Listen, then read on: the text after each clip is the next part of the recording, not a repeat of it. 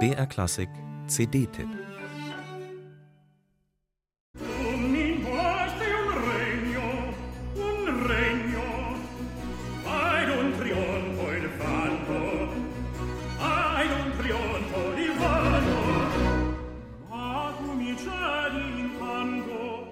So wie Michael Spires diese Arie von Antonio Maria Mazzoni singt, wünscht man sich einen echten Barocktenor.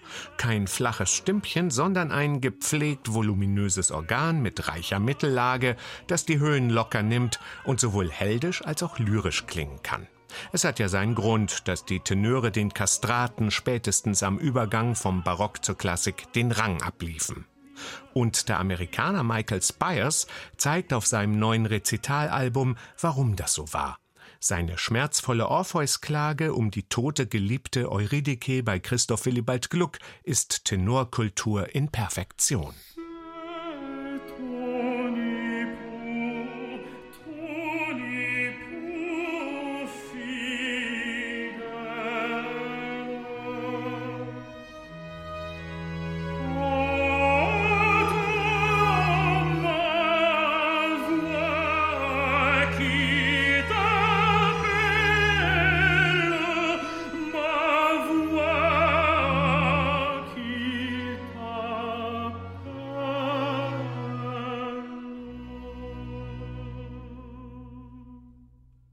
Aber Michael Spires kann noch viel mehr.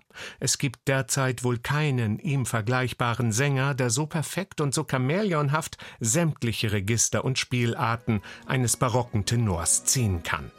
Der feine Lyrismus eines Haute Contre etwa, so wie Jean-Baptiste Lully ihn für seine französischen Opern forderte, ist für Spires kein Problem.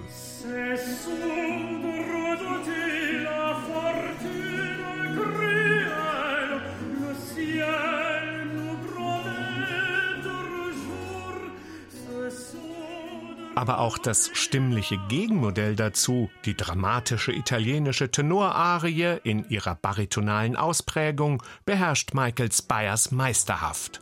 Tiefe und Volumen demonstriert er etwa als Artabano in Antonio Vivaldis gleichnamiger Oper. sul capo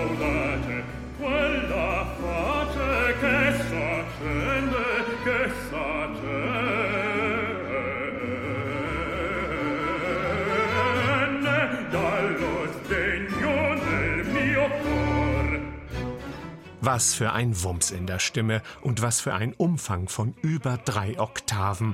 Einfach großartig. Das alles geschmackvoll vereint, inklusive organischer Koloraturen, kann man in der wundervollen Arie Se il mio paterno amore aus der Oper Siroe von Baldassare Galuppi hören.